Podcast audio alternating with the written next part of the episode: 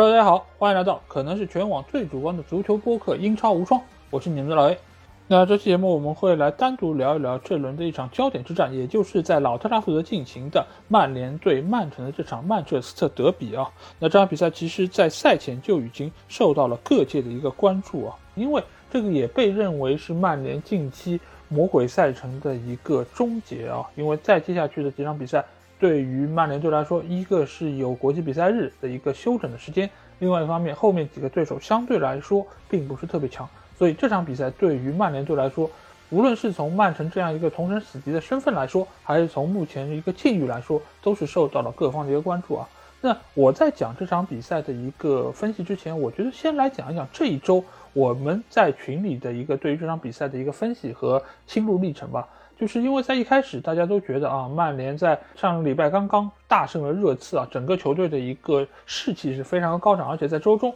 他们也是在最后时刻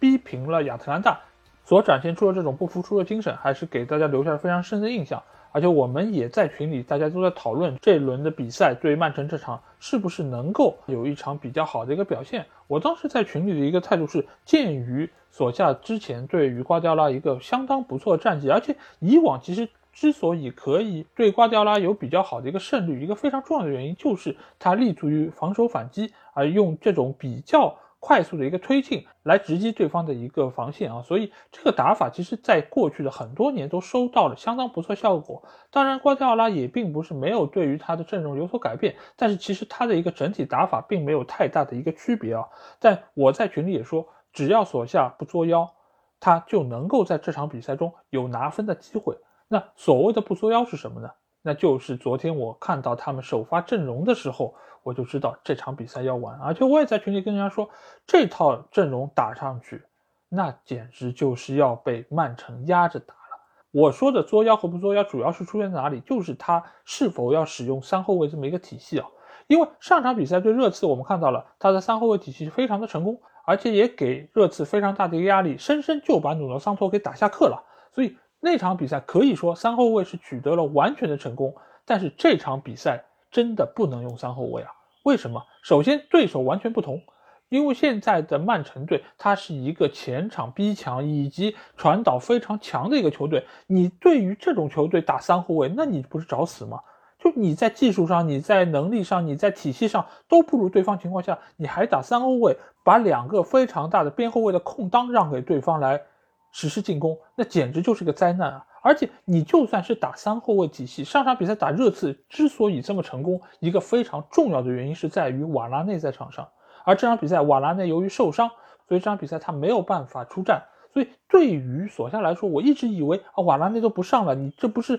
舒舒服服的可以摆出你的四后卫体系吗？但是他没有，他真的是把自己所有的中后卫都派上去了，组成了一个三中卫的体系。而且在这场比赛中，卡瓦尼也没法上场。因为我之前对于曼联的一个设想是，他打四后卫双后腰，前面三个球员呢边路派两个速度相对比较快的，然后在这个情况下能够直接通过中场将球给到前锋线上的几个快马球员，包括中锋线上的一个球员，那这样就可以有效的牵制曼城的一个兵力。但是索夏做的所有的决策都和我赛前的设想是完全的背道而驰，因为首先他用了三后卫体系。而且这场比赛卡瓦尼没法首发，所以中锋仍然派出的是 C 罗。C 罗我们知道他在周中的欧战中他是打满了全场的，而且在最后时刻打进了非常重要的进球。所以这场比赛我原本以为他可能会以一个替补或者说打不了这么长时间，但是没有想到他又打了九十分钟。所以，对于整个中间场这么个牵制，我觉得就是比较明显，而且他又启用了青木，而且这场比赛由于前锋线上只有三个球员，毕费肯定是居中的一个位置，所以相当于青木和 C 罗打的是一个双前锋的配置啊。那这种打法，我个人觉得就是你完全就把两个边翼位交给万比萨卡和卢克肖了吗？那你这样的一套打法，你怎么能够有效的牵制对方进攻能力非常强的凯塞洛以及凯尔沃克呢？那这场比赛，我们从结果上，我们从过程上都可以很明显的看出，凯塞洛是整个曼城队这场比赛表现最好的球员。为什么？为什么？一个非常重要的原因就是这一侧面对的是万比萨卡。万比萨卡，我们之前也说到，这个球员他是属于一个优点和缺点都相当明显的一个球员，就是他的一对一单防能力相当强，你很难能够从他身边舒舒服服能够过去。但是他的缺点可能某种程度上要比他的优点更加的明显，那就是没有任何的进攻能力，而且他的协防能力、位置感等等各方面都是比较糟糕的。所以看到这个阵容，我已经在群里说这场比赛基本是要挂。而且现实就是整个上半场打的就是完全没有任何的章法，而且也无法给到曼城任何的威胁。为什么？为什么你在上一场三后卫赢了，你就觉得这场仍然可以用三后卫取胜，甚至于不管现在的阵容以及人员配置是否合适，你难道还不了解曼城吗？你难道还不知道瓜迪奥拉的曼城是个怎么打法吗？而且上一场比赛他们输给水晶宫这场比赛。你难道不看一看维埃拉是怎么对待曼城的吗？如果说对方是摆出一个三后卫体系，你不得不以一个三后卫去面对，那我觉得这个打法我还可以承认一下，你是有一点点的针对性。但是对方明显就是四后卫，你为什么要用三后卫？你是寄希望于能够在前场比对方多一个人吗？但是你们看一下上半场，你真的是有打进攻吗？完全被曼城压在后半场，完全是靠这些球员来做防守队员的。那你为什么要打三后卫呢？你看到上半场福登有多少次能够在万比萨卡的防区非常舒服的如入无人之境下地传中，给曼联的后防线造成威胁？这场比赛曼联队最忙碌的人是谁？无疑就是德赫亚。每次我们说到德赫亚，哦，鸭爸爸又回来了，真的是亲爹。这种其实是一个很矛盾和很苦涩的一个说辞，因为每次说到他是亲爹，就意味着曼联队的防线真的是一锅粥，没有任何球员可以给对方实施有效的逼抢。而且我们也可以看一下这场比赛，两个队伍其实都是在做逼抢的工作，但是你可以看一下曼联队的高位逼抢以及他们的进攻发动的时候是一个什么情况，再看一下曼城是什么情况。尤其你们可以看一下上半场的曼城。每一个人持球的时候，周围都有两三个出球点可以给他选择，甚至远端还有球员可以后插上，能够实施长传。而且很重要的一点，还有这个持球队员，不管你是中场球员还是后卫球员，都有相当不错的出球能力，他能够把球传到曼联的身后、曼联的身前，以及任何他们想要传到的球员。那曼联队能做到吗？因为在整场比赛结束的时候，其实是有一个数据给到我们看到，那就是曼城队全场有九百多脚传球，但是他们的传球成功率还高达百分之九十二。这是个什么概念？就是数量又数倍于你，而且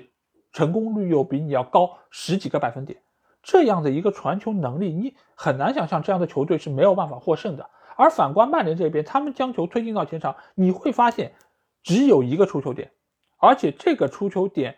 的位置早就已经被曼城的后防线给盯死，这个时候你怎么能够寄希望于球队有更加好的一个进攻表现？这个时候的曼联只能依靠的是球员的个人能力，就是我没有办法可以传了，我也没有出球点可以出了，我要么自己带，带的时候寄希望于能够打乱对方的一个防线，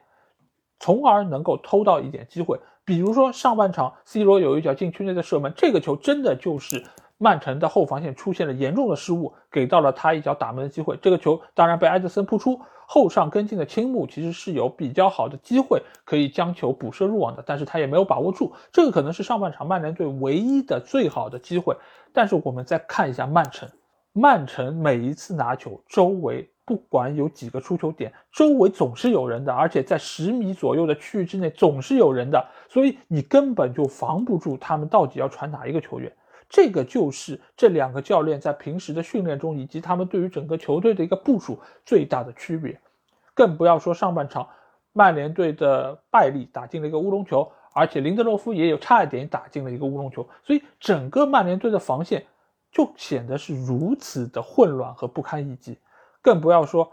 德赫亚扑出了几个非常关键的射门。而且他在上半场结束时候走向球员通道的时候，他也发泄了自己内心的不满。他真的是郁闷啊，他真的是憋屈啊。这个赛季他的表现可以说是重回巅峰，但是曼联队的境况呢，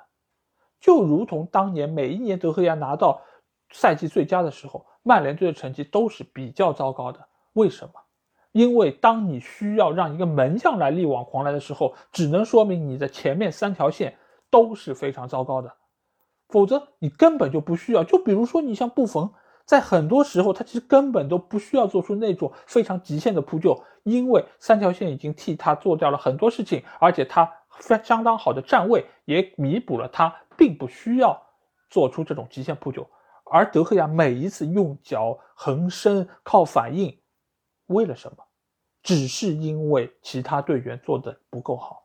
这场比赛我并不想把任何的责任再归咎到 C 罗身上，因为 C 罗这场比赛很努力，而且他连着两场比赛都打满了全场，他做到了他能做的一切。但是，索夏，你有没有让 C 罗的这一切得到他应该有的评价呢？并没有。球队输球了，没有拿到三分。